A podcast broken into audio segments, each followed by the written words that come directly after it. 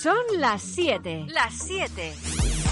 Sintonizas Rack Mallorca. Mayor Mallorca.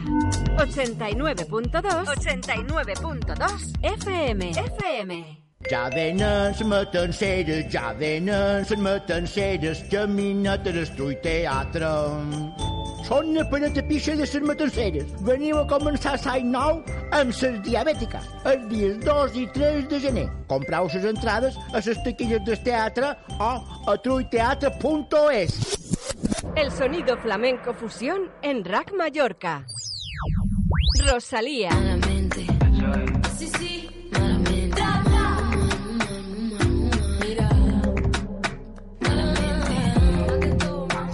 Mallorca. De Marco Flamenco.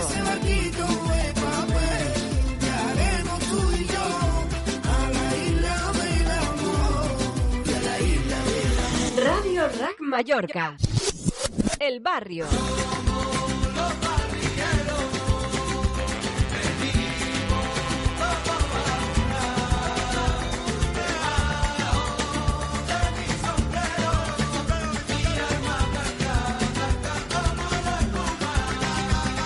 Mallorca. María Artés La Morena. Si tú supieras que salió y que por fin veo una luz, la que ilumina mi camino y deja que yo sea feliz. Si tú supieras un momento lo que yo sentí por ti, todo quedó en el pasado y acabaste para mí. Rack Mallorca. La húngara.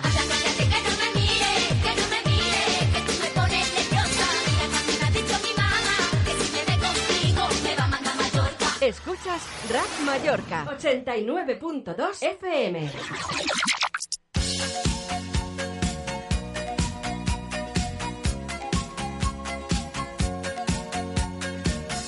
Estás escuchando Rack Mallorca, la radio musical de Mallorca.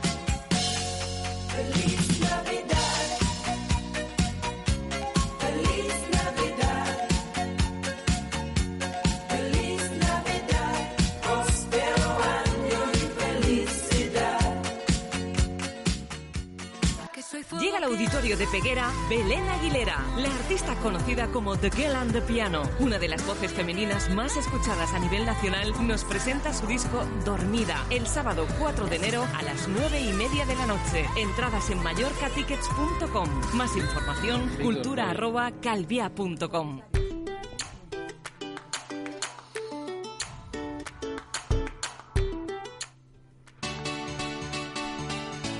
Muy buenas tardes, noches, queridos amigos. Bienvenidos una vez más a una nueva edición de Siete Días con Fina Verdú. Muy buenas noches. Hola, buenas noches a todos. Un repescado, un gran amigo, alguien a quien adoro, nada más y nada menos que el gran Santi Diébana. Yo por pescado me he dado por aludido, ¿eh? Esto va- vamos a comentarlo luego. Y así, siguiendo las agujas del reloj, tenemos a nuestro gran JFK, José Luis Ruiz. Bienvenido. Y ahora nada más y nada menos que a nuestra politóloga, ya sabéis, una mujer que siempre aguanta todos los combates y la preferida de nuestra audiencia, Chelo Huertas. Hola, buenas tardes. Y uh, un compañero que además, nunca mejor dicho, un compañero de las personas, un ángel de la guarda en las calles, hablamos de Víctor, que a la postre es familia de Chelo Huertas. Bienvenido, Víctor. ¿Qué tal? Buenas noches, gracias. Bueno, ahora tengo que hacer algo que se llama hacer el recuento de todo lo, de lo que vamos a tener que hablar hoy, porque lo primero que haremos, sobre todo, será hablar con, con Víctor y con nuestro gran Santi Lievana. Lo primero que vamos a hacer es deciros que hoy hablaremos del especial lotería de Navidad que harás si te tocara la lotería. Regalos que regalar según la edad. ¿Por qué es todo el doble de caro en Navidad? Neuromarketing. ¿Cómo nos influencian para comprar? Crisis del efectivo. Vivir sin billetes. Y es que, ya sabéis, cada vez habrá menos dinero en metálico y en papel. Consumo. Productos artesanos versus industriales. Cine. En Son Espaces, ser padres de hijos que no quieren hacer nada, repito, ser padres de hijos que no quieren hacer nada, algo que está cada vez más de moda. Catalán en instituciones públicas, vamos a debatirlo. Deporte, consejos del maestro Santi Liébana y sociedad, la figura del policía tutor. Para ello tendremos a Víctor Coy Huertas, que ahora mismo Fina Verdú va a iniciar la entrevista. Hola, Víctor. ¿Qué tal? Hola, gracias por invitarme. ha sido un placer. Bueno, explícanos, Víctor, uh, ¿qué es un policía tutor?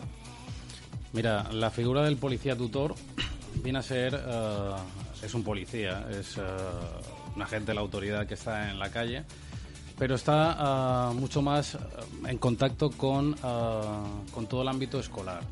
O sea, nos referimos a, a que estamos, somos, yo a veces digo, una figura de enlace entre la sociedad civil, la, la policial, las escuelas, los alumnos, diferentes entidades, fiscalía de menores, eh, servicios sociales y demás. Y sobre todo trabajamos la prevención. Seguimos siendo un policía, pero con una dedicación más, yo creo que hacia la prevención y la protección de los menores. Ah, es muy interesante este, La verdad es que este sí. dato, ¿no? ¿Y cuántos años llevas siendo un policía, un policía tutor? Mira, yo creo que este es eh, mi tercer año, pero hace aproximadamente seis eh, que también soy educador vial, que es una tarea compartida que hacemos los, los policías tutores, y casi 20 años, eh, que se dice rápido, que parece que fue ayer, de policía, de policía local. ¿Pero solo os dedicáis a lo que es uh, vial o otros No, no, temas? no, o sea, eh, la educación vial es, es una parte también, Es una porque parte, además ¿verdad? es, eh, yo muchas veces explico que es una parte eh, crucial porque entramos eh, con los menores en, en las, eh, en las escuelas de, de primaria e incluso inf- infantil, claro, hacemos una didáctica, eh, trabajamos unas fichas, una información eh, dependiendo de las edades, pero lo que haces es te das a conocer, porque al final el policía tutor lo que tiene que ser es un policía cercano. Eh, en los pueblos, en las barriadas, no tiene que ser una figura anónima, tiene que ser Víctor, Pep, Joan, eh, Joselito o quien sea. Entonces, ese nombre al final lo que te hace es, primero, te acerca a los chavales y, y que te vean eso como una figura cercana, como un referente. eh, y eso, mm, que te pongan nombre, y eso luego facilita muchísimas veces que te den información, que me digan, oye Víctor, eh, los ves entrar en el instituto y se paran y te dicen, oye Víctor, es que tengo un problema en casa, es que eh, mis padres están discutiendo de más, es que tal, es que cual. Si te muestras frío, distante y demás, que muchas veces esa... sí, yo creo que podemos desmitificar un poco esa figura del policía. Es que es importante porque hay muchos niños que tienen miedo a la policía y ahí es un fallo, ¿no? Nosotros a veces incluso educamos a, a- a profesores y padres el de decir, oye, que, que va a venir el policía si no te comes todo Es que es y te eso. van a tal. Y nosotros decimos, no, el policía hay que decir, el policía, el policía tiene que ser malo con los malos. Pero con, los, con el pueblo y con la gente cercana tiene que ser bueno, tiene que ser esa figura de ayudar. Entonces, a los nenes los que hay que decir, oye, si te pierdes en el parque, si tienes un problema, el policía, nosotros vamos a la escuela y decimos, mira, el policía, mira lo que hacemos. Hacemos un, eh, el walkie, mira, pues aquí yo llamo a mi compañero que está en la central y tenemos toda la información eh, del nombre de papá, de mamá, de tu hermano, entonces es fácil localizarlos y os podemos ayudar.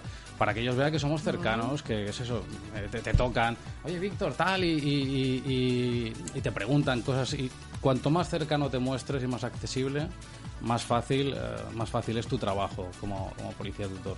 Adoles- adolescentes también, también eres Sí, sí, o sea, policía el total. rango- nosotros eh, llegamos desde, desde cero años, o sea, porque también hay una protección sobre los menores que puedan estar desfavorecidos, se Ya. detecten a través de servicios sociales, fiscalía, ah, la misma pediatra.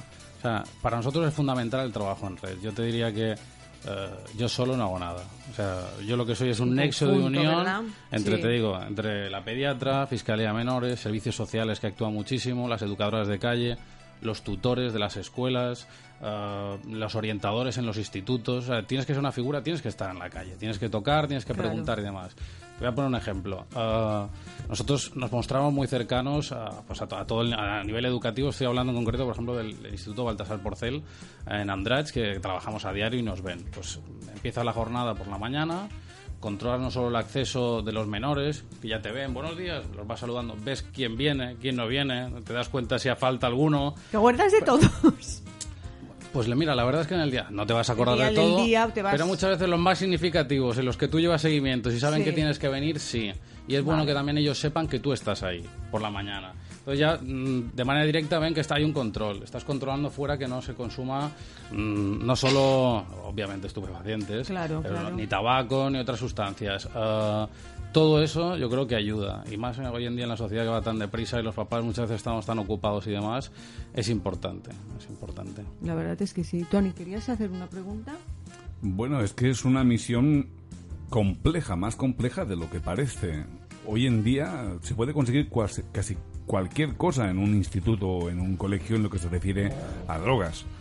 De hecho, eh, también hay un gran debate social eh, en la intervención de servicios sociales a la hora de separar familias. Nosotros mismos, en, el- en la Asociación Tardor, damos soporte a familias que no quieren ser detectadas por servicios sociales para que no los separen. Porque como no hay albergues suficientes para poder atender a familias enteras, entonces cogen a los padres, los llevan a un sitio y los niños los llevan a otro y entonces los rematan. Entonces están por ahí escondiéndose de las autoridades. Tenemos a Amalia Balcaneras Martín que dice, policía tutor, el que ayuda a los servicios sociales a llevarse a los niños como policía debería corroborar muchas de las cosas que pasan dentro del colegio, por ejemplo, el acoso escolar o cosas así, ¿no?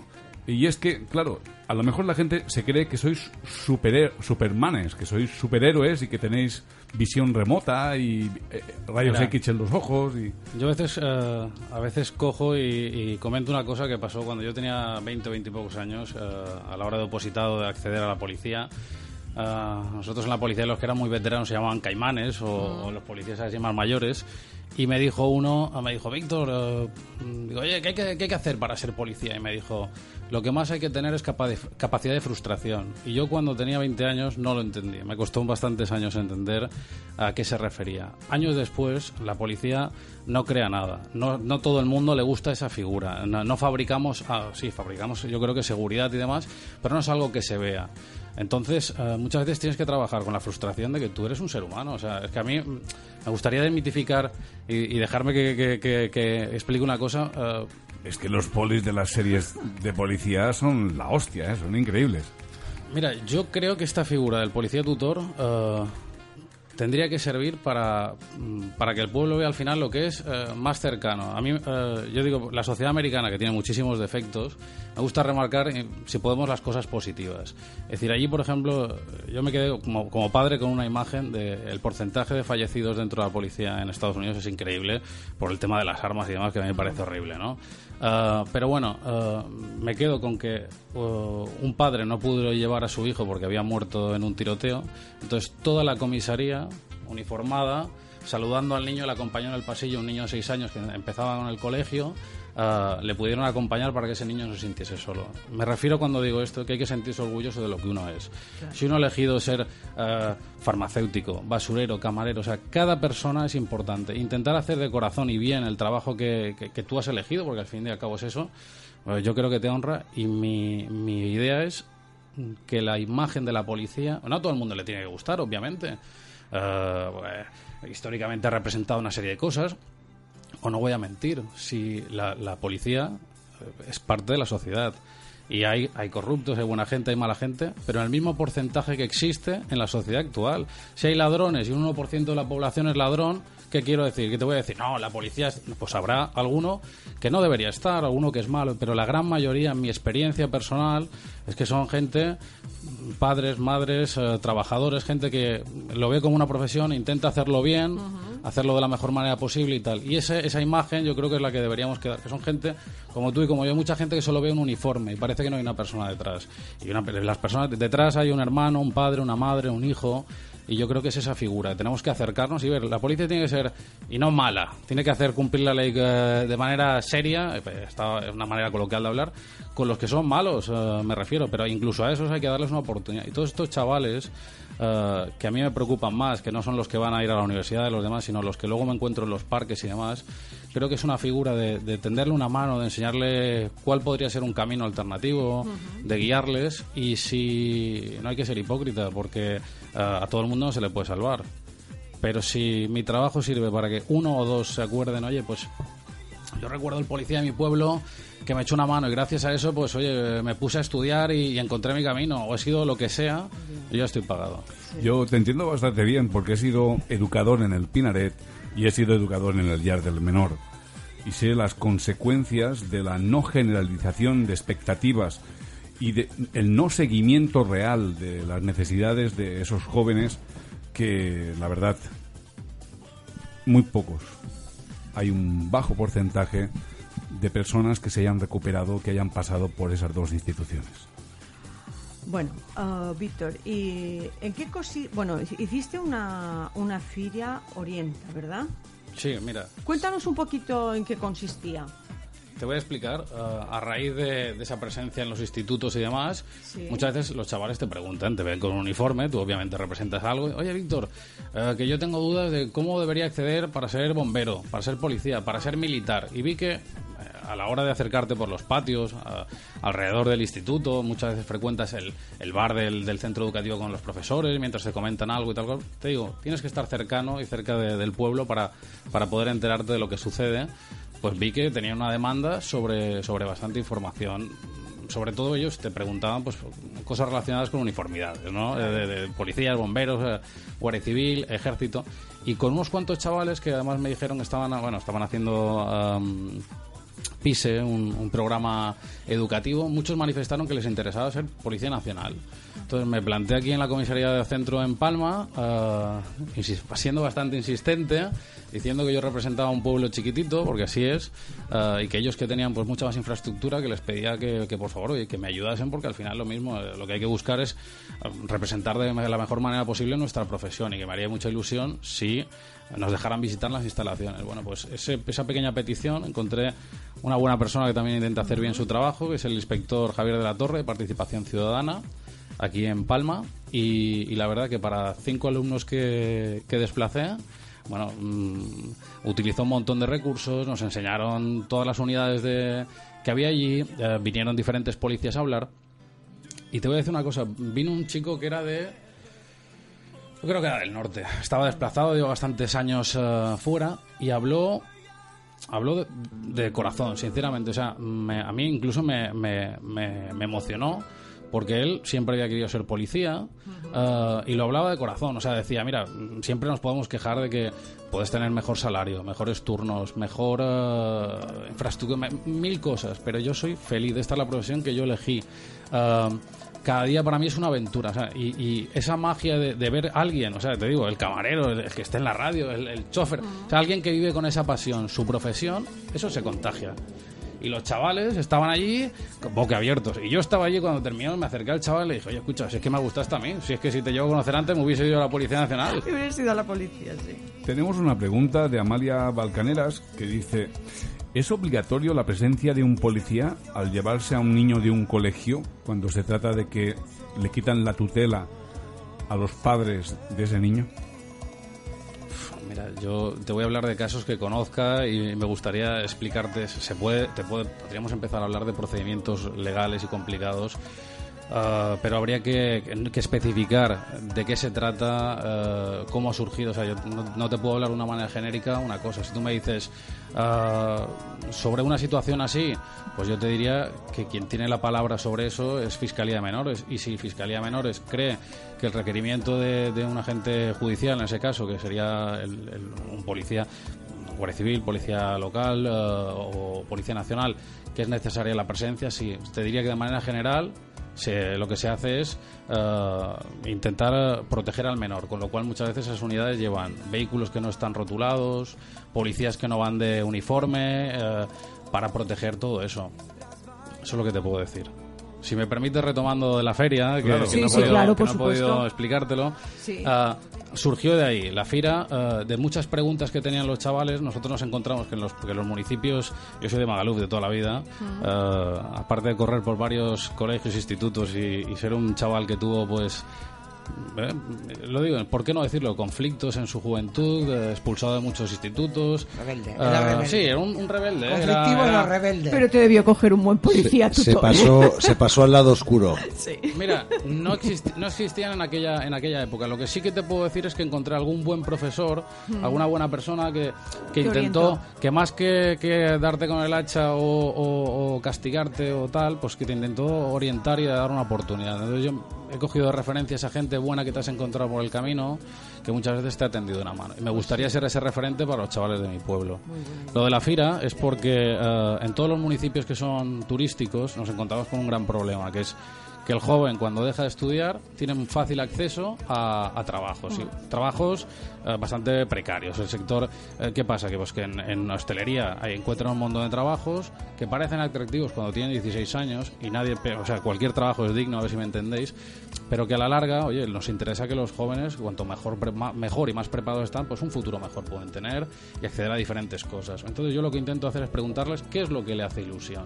O sea, pues siempre hay uno, oye, pues a mí me motiva, a mí me han dicho aduanas, Víctor, a mí lo que me gusta es el paisajismo, me gusta la pintura. Bueno, pues a raíz de entrevistas, de, de, de test, de pasar, de hablar con todos esos chavales, lo que hicimos es eh, plasmar una serie de, de informaciones junto con los, por ejemplo, las educadoras sociales que hacen un gran trabajo en Andrach.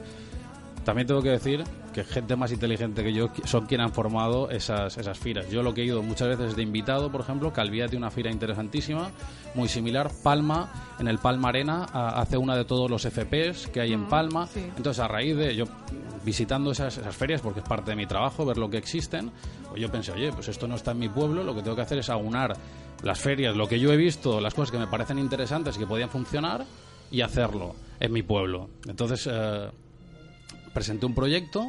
La alcaldesa me dijo, o sea, en, en iniciativa el proyecto era para que el Departamento de Educación del pueblo algo lo, lo- lo hiciera. Y me dijo, oye, me parece interesante, hazlo tú. Mm. Y yo me embarqué, eh, si me permitiese, un trabajo eh, faraónico. Claro, porque uno solo hacer todos esos contactos y demás, y al final, mm, pues tiré de gente que yo había conocido por el camino, muchos amigos que tengo, eh, pues yo que sé, ahora estoy pensando en fontaneros, abogados, tatuadores, gente que, te- que los chavales demandaban y podían venir ahí. La fiera bra- básicamente consta de dos cosas. Por una parte, la parte externa del ayuntamiento, unas carpas informativas de universidad que a través del programa Serás nos ayuda. Todos los FPs que hay en las islas. Sobre todo nos interesa, por ejemplo, tener representación de los que son más cercanos a los institutos. O sea, yo me refiero, si un chaval de Andrach, pues difícilmente va a ir a Felanich a estudiar, por ejemplo, mecánica. Eh, ¿Qué le va a interesar por proximidad? Pues, pues seguramente los institutos más cercanos que haya, en Calviá o Palma o demás. Pues he contactado con muchísimos institutos y centros que ellos demandaban y también me los he traído. He traído, por ejemplo, Fuerzas Armadas, Policía Nacional, Guardia Civil.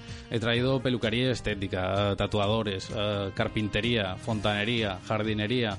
He intentado que hubiese mm, estudios reglados y no reglados y diferentes profesiones, eh, salidas de FP, eh, diferentes rangos para que todos esos chavales que tuvieran una duda lo pudiera hacer. En la parte exterior tienen información objetiva de cómo acceder, por ejemplo, oye, eh, yo quiero ser auxiliar de vuelo, pues ahí te dan la información, yo quiero ser policía, yo quiero ser interesante. peluquero, pues los Mm. chavales ahí cogen la información objetiva. Y luego en el salón de plenos, que por desgracia solo me caben por, la, por, por el tamaño 33 profesionales, pues una pequeña mesa como la que tenemos, un poquito más pequeña que esta, y lo que hacemos es eso, un debate, en un formato muy americano de ronda rápida de 10 minutos con una campana, ya se le ha explicado a los chavales eso, y lo que hacen es saber que tienen varios saltos. Si tienen 30 minutos, pues tienen tres saltos a diferentes profesiones, los que más les interese. Hay un plano y demás. Entonces allí se sientan y te preguntan, oye, pues tú como educador o tú como presentador de un programa de radio, ¿cuál es tu experiencia? Yo fuera he cogido la información de, de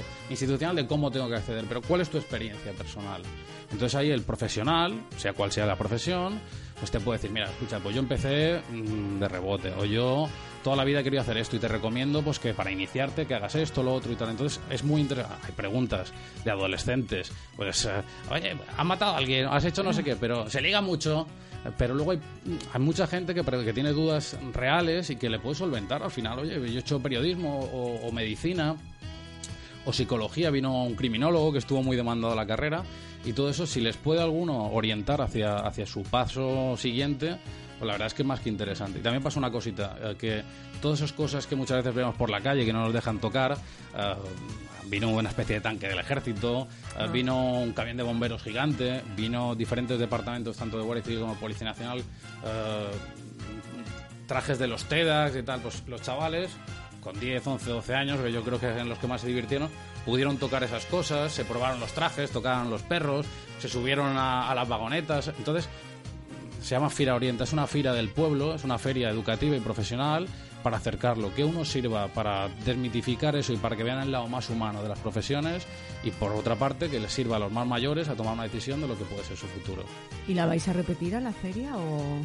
24 de abril, que os invito para que vengáis. Ah, pues 24 mira, de abril de apuntaré, el 2020. 20 El 24 de abril. mira, que además es el cumpleaños de mi hijo. apuntado. Ah, Apúntalo.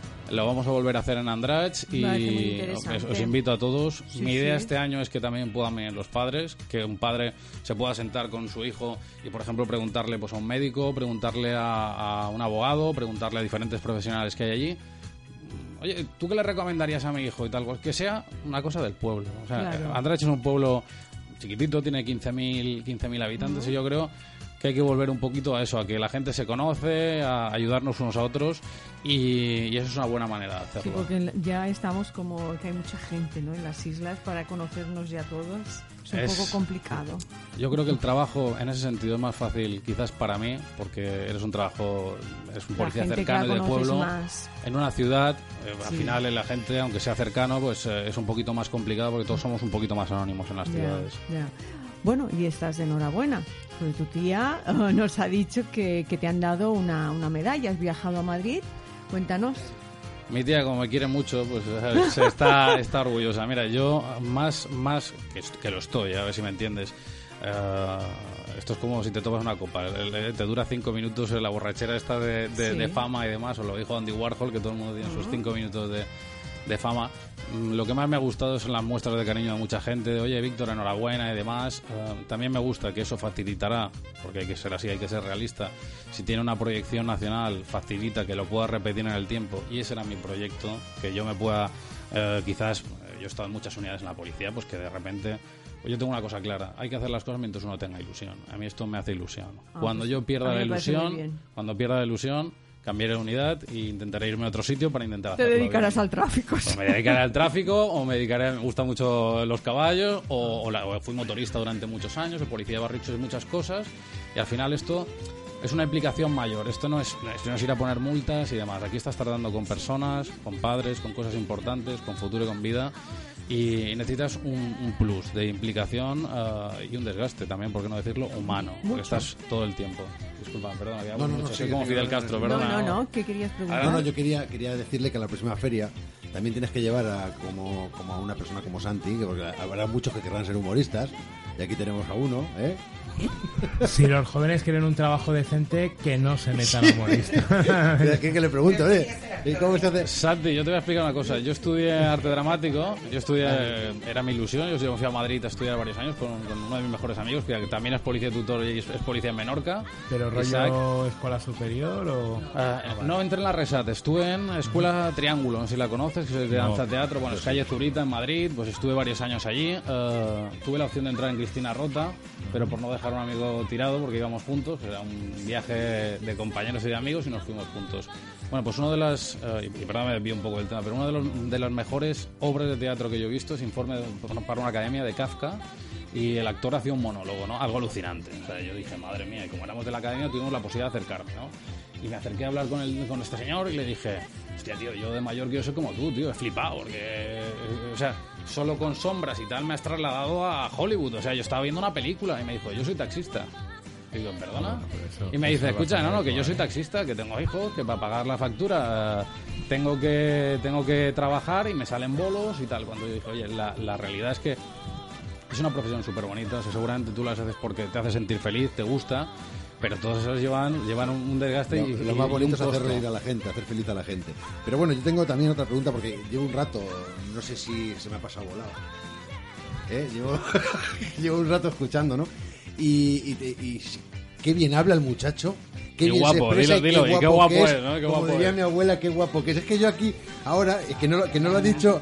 No lo ha Ah. dicho por eso, una, Amalia ha dicho, lo importante del policía es lo que haya debajo del uniforme. Quiero decir, ella es que evidentemente se refería a la bondad o al policía honrado, ¿no? Pero, oye, hombre, claro, por supuesto. Entonces yo claro, me imagino, digo, uy, está. Hasta que he ido leyendo, leyendo, digo, pero uy, está. ¿Y cuántas madres habrán dicho? ¿Cómo me pone ese tío de uniforme? ¿Eh? Porque los uniformes. Tony, los uniformes siempre han gustado. Eh, sí, do- doy fe de ello, doy fe de ello.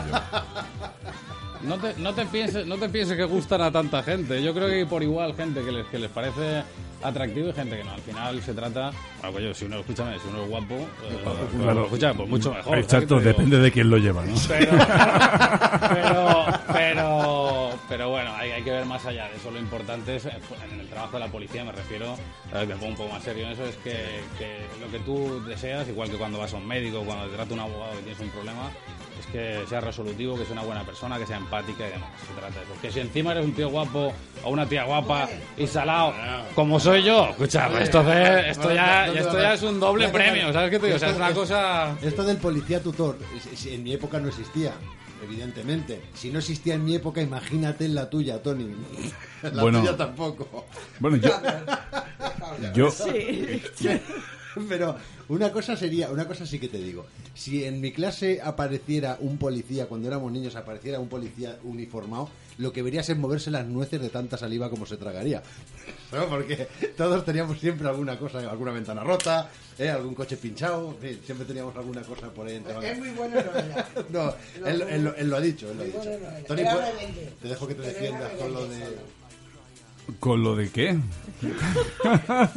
Bueno, Quien no se sienta vale. atacado no tiene defensa.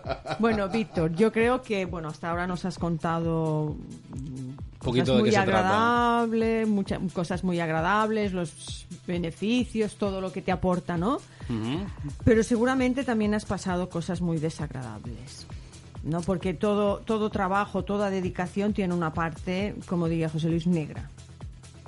A ver, sí la tiene. Eh, lo que te he dicho, lo que ha explicado tu compañero de, de la frustración. Si yo tuviera una varita mágica, pues todas esas familias desfavorecidas o, problemas que hay, pues me gustaría que hubiese más infraestructura, más medios, departamentos que no tuviesen que separar a nadie. Eso es obvio. O sea, mm, tú muchas veces haces cumplir eh, la ley o la justicia, que no siempre van en paralelo la justicia y la ley, y, y- y ves situaciones que, te- gustaría arreglar de una manera, o sea, decir, oye, pues aquí hacer una cosa y que se solventase y que ves que, que los tiempos y demás no son los que tú te gustaría. Bueno, pues lo que hay que hacer es volcarse a intentar hacer lo que uno mejor puede, entender que eso es parte del juego y que hay un momento que tiene que coger las riendas otra persona. Y eso a veces es difícil. Yo, y, espero que sea siempre así. He actuado en, infinidad de- de- de llamadas complicadas y demás. Y te voy a decir, no solo con menores y, y en accidentes o en historias complicadas. Y cuando te toca la fibra, eres un profesional allí. Y yo he salido y me he ido a llorar a mi casa. O sea, he sido un tío duro a veces en unas cosas. Sin embargo, somos, ¿Eres somos persona? personas y somos humanos y tiene que ser así. Eh, ¿Qué pasa? Que aprendes igual que a gestionar, me imagino que como un médico, la primera vez que se muere una persona en tus manos lo tienes que gestionar es terrible y eso te acompaña siempre, te acuerdas. Yo me acuerdo de cada una de las historias o de los fallecimientos, o de- es que los tengo en la cabeza. Lo que te queda es eso, lo que te he dicho, intentar con ilusión, pensar que, lo has hecho lo mejor que has podido, irte con la conciencia tranquila a tu casa. Y yo te digo, he estado con muchas unidades y esta es la con la que más contento y mejor me voy a mi casa. Y la que más trabajo, ¿eh? La que más he trabajado. No dejas el teléfono de lado. Yo muchas veces, eh, quizás no debería hacer, pero facilito mi teléfono a profesores, a alumnos, y te llaman, la gente te hace consultas, porque al final tú representas a la policía y cuando la gente tiene un problema, pues te llama, oye Víctor, ¿qué tal? cual Pues tú tienes que intentar ayudar, porque es la profesión que tú has elegido y es lo que representas, entonces eh, deberías trabajar de esa manera. Desde luego, usted es una persona muy implicada, ¿eh? Muy implicada. Me gusta, me, Sí, me gusta sí. Y, y- y creo que se puede ayudar. Mira, ahora por ejemplo tengo en mente un chaval que, que aparte una vez que lo ayudamos y tal, yo me veía bastante reflejado con él, su madre trabajadora, eh, no había un papá en ese, en ese aspecto, era un buen chico pero con una serie de conflictos. Eh, y después de una buena charla de tú a tú, de ir a su casa y la madre, oye Víctor, ¿puedes hablar? Pues me senté allí a tomar un café con ellos, estuve hablando con, el muchacho y tal. Pues un tiempo después me lo encontré por la calle. Me dijo, oye Víctor, a raíz de, de lo que hablamos, pues mira, yo dejé de fumar porros, eh, dejé de, de una serie de cosas, me he vuelto a poner a patinar, que me gustaba mucho de jovencito y estoy buscando trabajo y tal. Oye, yo me fui contento. Ese es, ese es el premio. O cuando ves a gente contenta porque has hecho un poco mm, más cercano su sueño, que por ejemplo, ahora recuerdo una niña que me decía que quería ser militar, me sorprendía. Oye, pues me fui a- a- al reclutamiento de Baleares, traje a, a la representación y ya trajo, cogió toda la información y tal. Si vieses sus ojos, lo contento que estaba, que parece un poco así, de- pero mm, es que es la realidad, o sea, eso no se paga con dinero. O sea, mm, he tenido la oportunidad de, de fichar por otros ayuntamientos y demás, que sabía que era más dinero. Pero no iba a estar tan a gusto. Yo allí tengo la confianza, eh, me dan mucho margen de libertad, confían en mí eh, y el dinero no es todo, es algo importante, Ya. pero el, el hacer lo que uno cree que tiene que hacer y, y demás eh, y estar contento, al final funciona mucho más. Ya. ¿Tú recomendarías a compañeros tuyos que te siguieran a ti y hicieran de policía tutores? ¿Crees que hace falta esa o más personas que se dediquen a, a ser policías tutores? Yo, yo creo que eso va a ser el futuro, o sea, que la sociedad lo va a demandar, los padres y demás. eh, al final, bueno, y desde, desde el Instituto Balear de Seguridad Pública, Consejería Interior y demás, se está haciendo. Tenemos que decir una cosa, muchas veces, o los policías o porque estamos en las islas, parece que... eh, que sentimos que, que somos como menos a veces que la península o algo así. Y te voy a decir una cosa, somos con, y lo podemos decir con orgullo, el programa Policía Tutor aquí nació en, en Pollensa, lo llevaba un señor que ahora lo lleva desde el Instituto Balear de Pública, se llama Rafael Cobas, muy implicado, muy, muy, eh, muy dedicado también a eso. Y, eh, discúlpame que se me ha ido un poquito la... eh, y llevamos casi 10 años funcionando aquí. Es un referente a nivel, uh, a nivel eh, nacional. Junto con Madrid, te diría que son los que más tiempo llevan y los que más agentes tutores tienen en, en la calle. Eso, de todas maneras, quiere decir que se necesita mucho más. Eh, necesita un cambio, que la sociedad entienda que se hace falta, que el político piense que es una cosa necesaria, que es cuando moverán las fichas, y también, por qué no decirlo, los jefes de policía. Muchas veces estamos hablando que, los jefes, me imagino que cada uno hace su labor y hace lo, lo que buenamente puede, pues son gente que se ha formado a lo mejor hace 30, 40 años. Entonces, las dinámicas que funcionaban entonces no es la de ahora, la sociedad avanza y demás, eh, y, y posiblemente eh, yo creo que esa figura se irá cada vez haciendo más relevante y mejor. Incluso dentro de los mismos policías hay algunos que le parece que, que como uno te dice, bueno, es poli de guardería. Escucha, al final hay que reírse, porque Ya, no tiene, no- parte de razón tiene, pero sí que es verdad que puedes dejar tu huella ahí, que, que los chavales te conocen. Yo creo eh, que es muy importante esa figura hoy en día, porque los padres eh, trabajan mucho y los niños es que son como un poco ahora, no quieren los consejos de, de los padres, sino de, de un referente. De un referente. Y aparte de, hacer todo lo... eh, ¿Qué encuentras que, qué responsabilidad te gustaría que te dieran más como, como policía? Una cosa que no, que no tengas y que tú digas, me gustaría poder tener esta responsabilidad para poder ayudar a este tipo de personas. Escucha, al final lo que debería ser, me imagino que es, es alguien por encima, es un, no, un, no un superior, sino a lo mejor tendrías que ser eh, quien tuviese un, un político, alguien importante o alguien que tuviera eh, capacidad de cambiar leyes, de cambiar normativas, de hacer- o sea, alguien, yo digo, pues eh, tipo José Mujica, alguien muy implicado con, Sí. con la sociedad y que tú puedas intentar eh, hacer eh, algo importante y acceder así. Nosotros, yo lo que además me siento muy libre, eh, me han dado mucha confianza, mucho margen de, de trabajar y me siento comodísimo y hago lo que quiero en, en el trabajo, hago lo que me gusta y, y te digo, hago todo lo que puedo. Entonces estoy contento y no necesito más. En este momento, escucha, estoy muy, muy contento con, con lo que hago. Me alegro. Y no siempre lo he podido decir dentro de la policía. ¿eh? Bueno, claro. No siempre lo he podido decir dentro de la policía. Bueno, pues por mí enhorabuena por tu trabajo y si mis Muchísimas compañeros gracias.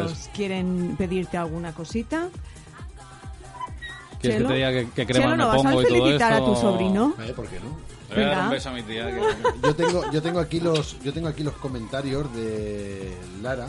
Lara. ¿eh? Lara Ah, mi Domínguez. hermana. Ah, pero no, pensaba, pensaba, discúlpame, pensaba que tengo una hermana que se llama Lara, digo... Sí, pero no. No, Lara Lara, Lara Domínguez que te está Con mandando Nacho, que muchos ánimos, te ha aplaudido. Ah, Ah, vale, vale, discúlpame, sí, sí. Y Pues entonces, mira, pues, eres un crack. Estaría que le, Pues le mando un beso, Lara, oye, un besito desde aquí, cariño. Muchísimas gracias. Vaya de sobrado, Víctor. Bueno, sabes que los Ah, guapos somos así, hermana, ¿sabes? ¿no? que no vaya de sobrado.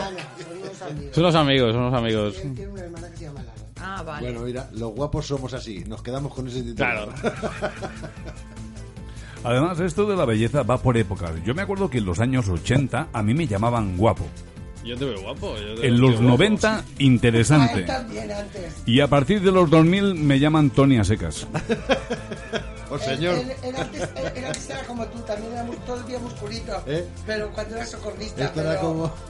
Bueno, diferentes etapas de, de la vida. vida, Siempre he sido claro. muy deportista, había sido...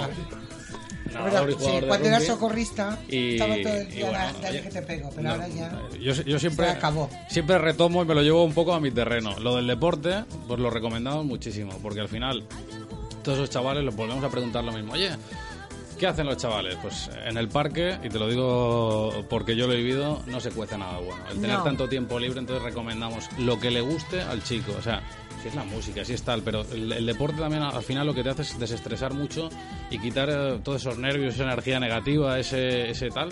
Si uno es correr, correr, si es el tenis, si es el boxeo, es igual. Redirigir esa energía a que los chavales primero estén entretenidos. Eh, había un proyecto con, con además, eh, con Andrea, que es una de las educadoras sociales que me gustó mucho, que eh, algunos decían, bueno, pero ¿cómo lo vas a meter estos chavales conflictivos a hacer eh, Thai boxing, full contact? Que, bueno, pues el profesor tenía una, una didáctica increíble, les enseñaba normas, les enseñaba disciplina, allí eh, se desahogaban, entrenaban y salieron del parque muchos. Y eso es al final lo que necesitamos. Pues mira, en Nápoles hay un cura que se dedica a, a dar clases de boxeos a, a chicos con problemas. Yo creo que ya hay muchas instituciones que se dedican a eso. Santi, tú como, como deportista, ¿cómo ves el tema que los adolescentes dejen las calles y se metan en el mundo, a lo mejor en el mundo deportivo? A ver, al, al final es una cosa que habéis comentado ya. O sea, el, el que la gente esté en un parque. Yo he vivido con- en- de niño en una plaza, la plaza Fleming, que además es en Palma. Yo creo que la conocen todos. Eh, al final es lo que has comentado, ¿no? El que pasa muchas horas en el parque, tanto tiempo no puede llevar nada bueno.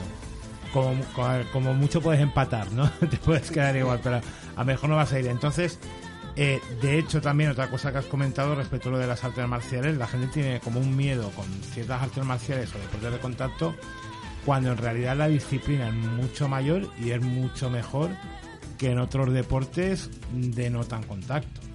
Y tampoco es por poner, porque al final cada club es diferente, cada equipo es diferente, cada entrenador es diferente. Pero yo he visto muchas más burradas jugando a fútbol, a fútbol sala, y no por generalizar, sino, repito, por la idiosincrasia de ciertos educadores o padres que se meten a entrenadores, etcétera, que en artes marciales. O sea, si tú buscas la, eh, la primera actividad que recomienda la UNESCO para niños es el judo.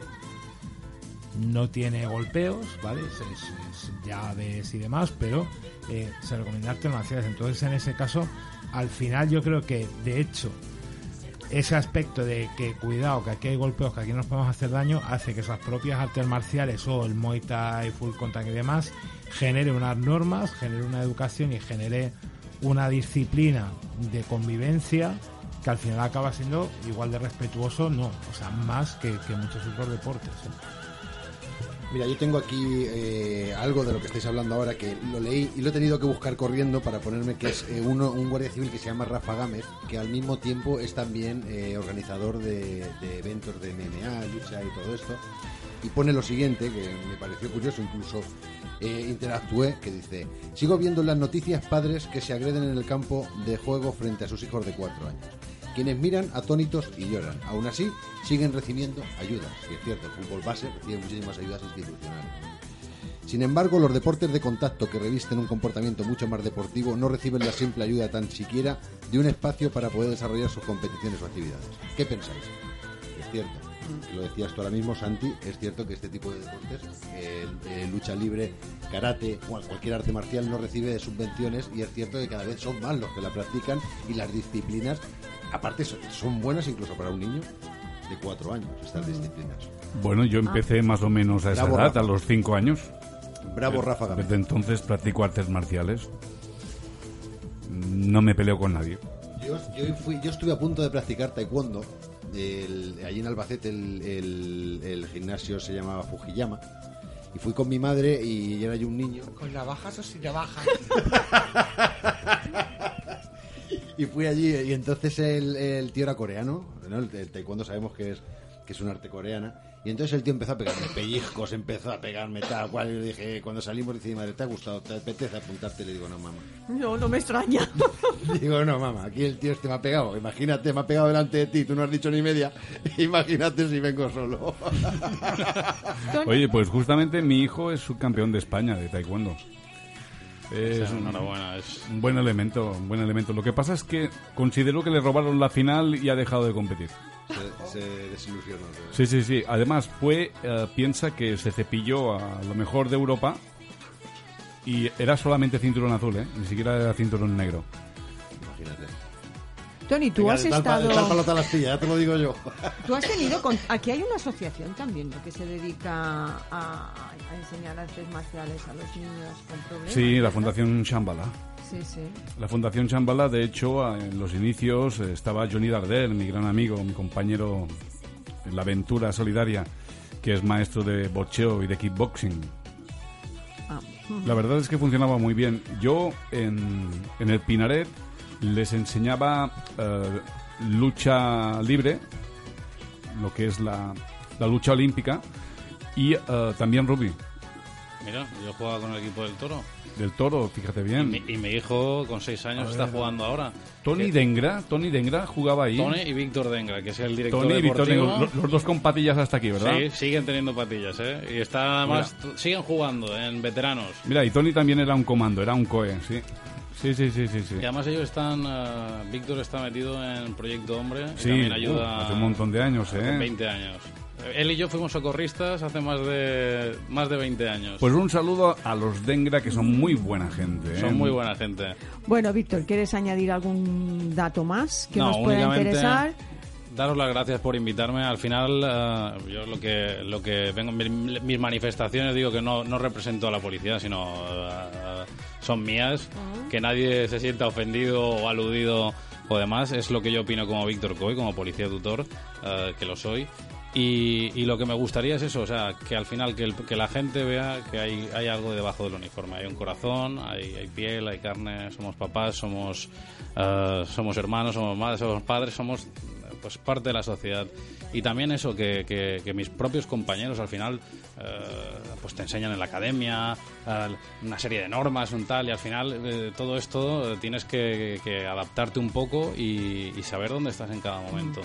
Y eh, lo he dicho, los malos por los malos y al resto de gente, como dicen los americanos, servir y proteger. Hay que, hay que estar cercanos al pueblo. Pues yo sí que te voy a pedir que nos des a los padres, que nos des algún, algún consejo que tú transmites a los padres como policía tutor. Pues mira, yo muchas veces lo que le transmito a los padres, porque ellos saben, los alumnos, por ejemplo, muchísimo más de nuevas tecnologías y demás.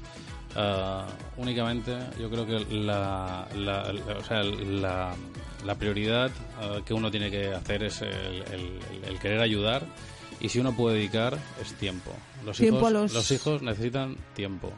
O sea, si podemos, muchas veces por desgracia, y te digo, en la sociedad actual, trabajos eh, de temporada donde te obligan a estar 14, 15, 16 horas, al final el menor, yo digo, oye, Es quien a- paga las a mí me encanta mi trabajo, eh, voy a hacer 42 años y hay días que me levanto y digo, joder, hoy no iría a trabajar, a ver si me entiendes. Eh, pero, pero al alumno, si está solo desde, por ejemplo, a veces sucede de las 6, 7 de la mañana hasta tarde, estamos dejando que lleve mucha responsabilidad a sus hombros. Antiguamente estaba la figura de, de papá o mamá en casa, o la abuela y demás. No es, yo no creo que es algo retrógrado, sino volver a, a disfrutar de tener tiempo con los hijos, porque al final a ver, si me permitís, yo sé que me Sí, extiendo sí, mucho. no, no, no. Yo tengo una anécdota que, que además me emocionó y te voy a decir por qué. Eh, había fallecido el padre de un buen amigo mío. Había sido un hombre que había tenido muchísimo dinero, éxito en las empresas. Ellos habían viajado desde pequeño a Estados Unidos, a, Disney World, todos los regalos. Y yo le dije, oye, escucha, Dani, ¿qué, qué recuerdo te quedas de, tu padre? ¿Qué es el recuerdo que, Yo pensaba que me iba a hacer algún viaje fantástico y tal. Y dice, ¿sabes qué recuerdo tengo? El mejor recuerdo de mi padre, Víctor. Digo, dímelo por favor. Y me dice, mira, mi padre a veces cuando venía de, de- de la empresa eh, sacaba la tienda de campaña y en el jardín en casa eh, acampábamos. Entonces, algo, algo barato, o sea, algo que Sí. ponía la tienda de campaña, entonces es el recuerdo más valioso que yo tengo. O sea, yo, lloramos los dos, o sea, de, de emoción y de- es el recuerdo más bonito que tiene mi padre. Bueno, pues yo tardé, al día siguiente fui a Decathlon, eh, vamos a meter la la cuña de tal, me compré la tienda de campaña y ese recuerdo lo hago yo, acampo sin invierno en el salón de mi casa y en verano en la terraza. Quiero que los hijos tengan esos recuerdos. A lo mejor papá, según qué profesiones, no podremos dejarle, pues yo soy un trabajador, al final no podré dejarle una fortuna económica, pero es que al final no quieres eso. Quieres buenos recuerdos, quieres eh, eh, tiempo, quieres cariño, al final todos necesitamos eso. Y yo creo que es eso, invertir tiempo de calidad, de mirar a los niños, intentar predicar con el ejemplo. Sea, muchas veces los padres, "No, es que los niños están todo el día con el teléfono. Y luego ves que los padres, pues a lo mejor alguno abusa mucho en casa. O están fumando, ah, tú no fumes. Escucha, escucha, pues así no se aprende. No. Hay que predicar con el ejemplo. Y el primero que tiene que hacerlo es uno, aunque cueste mucho. Es verdad que a veces uno quiere coger el teléfono o se quiere fumar un pitillo. Bueno, pues eh, el, el poder, eh, yo creo que de, de- de ser padres, o sea, si hay una fuerza motivadora, es que quieres algo más que a ti mismo, que son tus hijos. Pues Entonces mira, es tienes que salir de ahí y, y hacerlo. Es un buen Ejemplo. consejo ahora para regalar en Navidad. En vez de regalar tantas cosas materiales, pues si tenemos vacaciones, regalemos tiempo. Así es. Entonces, ¿ahora qué hago con todas las manualidades que he hecho? Pues se las guardas y las regalas para Reyes. Bueno, le dijeron, oye, no, es que no hay que gastar dinero estas navidades. José Luis, hay que hacer manualidades y regalar algo propio, algo con sentimiento. Y me he pegado toda la semana haciendo manualidades y ahora tiempo solo voy a dedicar. Bueno, pues has pues regal- haciendo las manualidades has dado para el año que tiempo. viene, Víctor. A mí me lo puedes regalar, ¿sabes? Que yo soy muy, muy malo con las manualidades. Me puedes regalar una que la haré mía.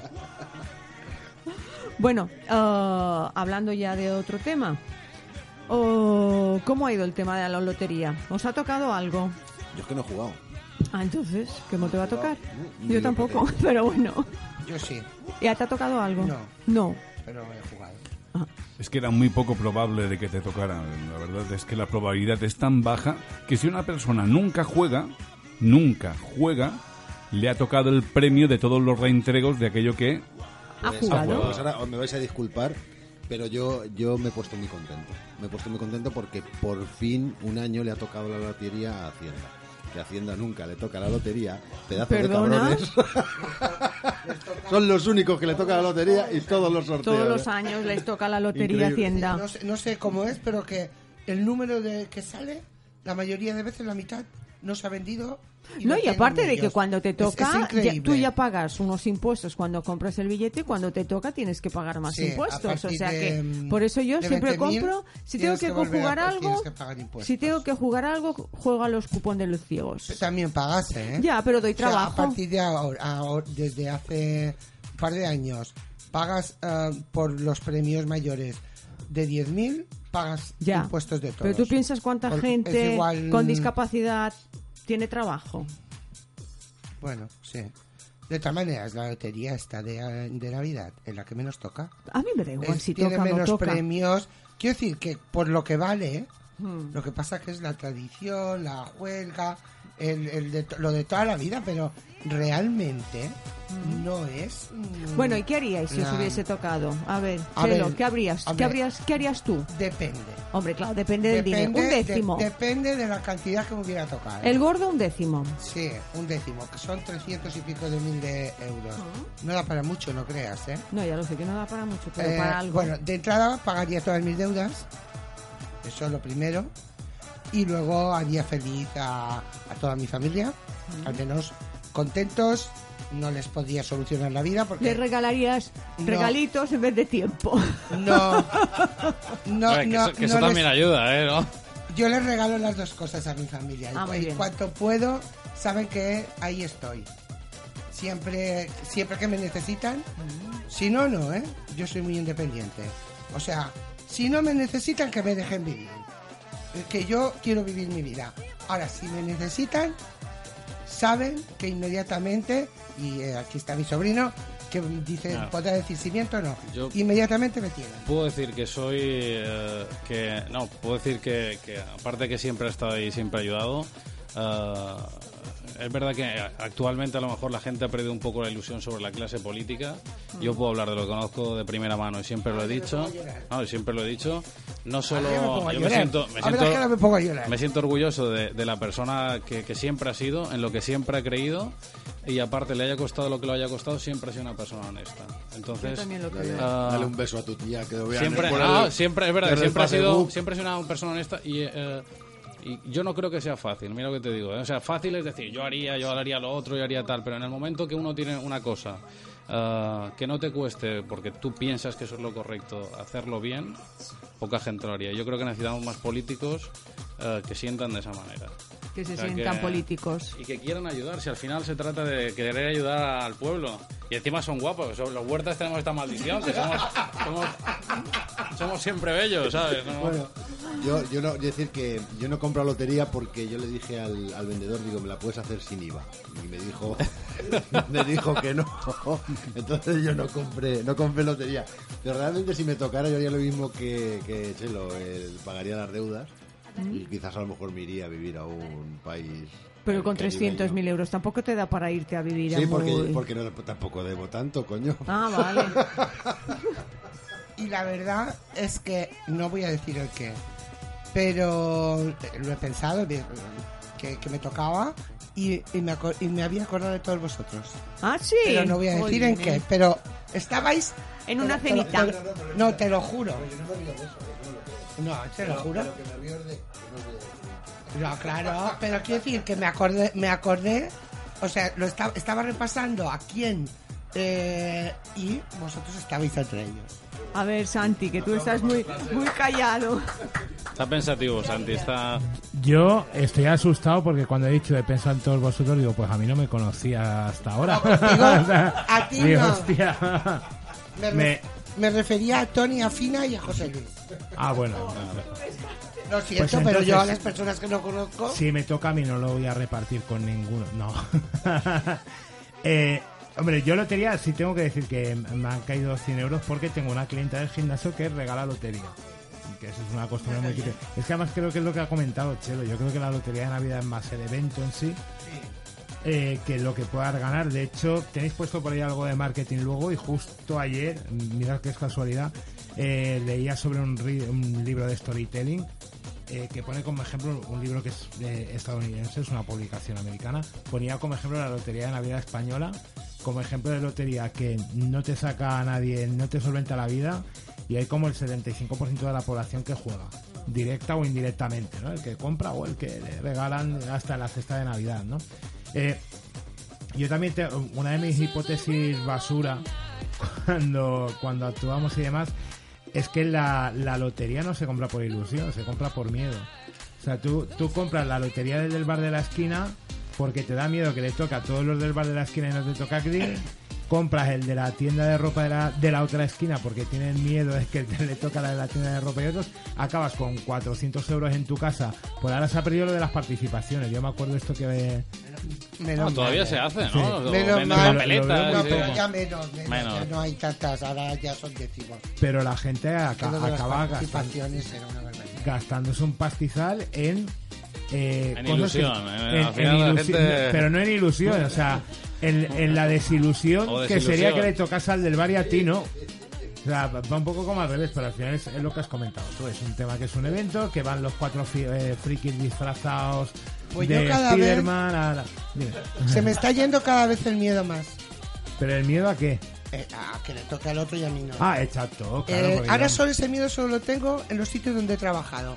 Pero ya eso del bar, de tal, Exacto. como antes la carnicería, que me por todo donde iba, por si acaso, por si acaso, ahora ya no. Todo esto ya, ese miedo ya. Pero eso ha sido la, la estrategia de marketing número uno de la lotería de Navidad. ¿eh? O sea. Quizás aprovechan el, el momento de, de- de que la gente pues se siente más ese espíritu navideño, que también te, te bombardean. Por eso decía, lo dejo para luego, que no les pise el tema, como incluso hasta el anuncio de Navidad busca eh, muy descaradamente esta historia, esto que pasa hasta del que no ha comprado, pobrecito porque no ha comprado, hombre.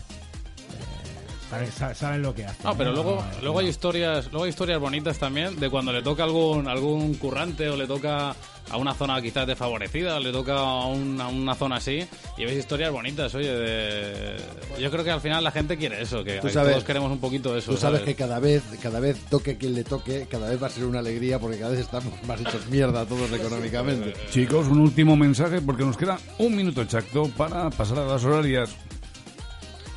Ah, Carolina, no, Carolina Sender dice que, es que me parece muy gracioso. Carolina Sender dice, la única vez en mi vida que jugué me gané una puta plancha. dice, cosa que odio y no hago jamás es planchar. Ah, mérito tiene, ¿no? Me gané, me gané una canasta en el tardón. Eso es cierto. Pues sí, se ganó. una... Y, y- y bien ganada además, porque se compró unos cuantos tickets. No, a mí lo que me hace gracia es lo de la plancha. Una putada, esos karmas, Carol. Y es que ya sabéis, cuidado con lo que le pedís al universo porque él lo interpreta a su manera. Ha sido un auténtico placer tener a, a Víctor aquí. la verdad es que muy buena comunicación, un corazón noble que rebosa por todas partes. Eh, gracias. De verdad que ha sido un auténtico placer, Víctor. Siempre que tengáis alguna duda, siempre que os pueda ayudar en algo, eh, os pueda esclarecer algún tema, aquí, aquí estaré. Incluso, dejadme que me aproveche un poco de vosotros, si algún chaval de- del instituto eh, tiene un interés así concreto, una ilusión de tal, pues me gustaría un día poder venir y, y enseñarles vuestra radio, cómo se trabaja Ah, sí, muy bien, y sí, hacerlo aquí en directo. Gracias. Y desde Rack Mallorca volvemos en breves instantes después de las horarias. Y es que tenemos un montón, montón, montón de cosas de las que hablar y comentaros.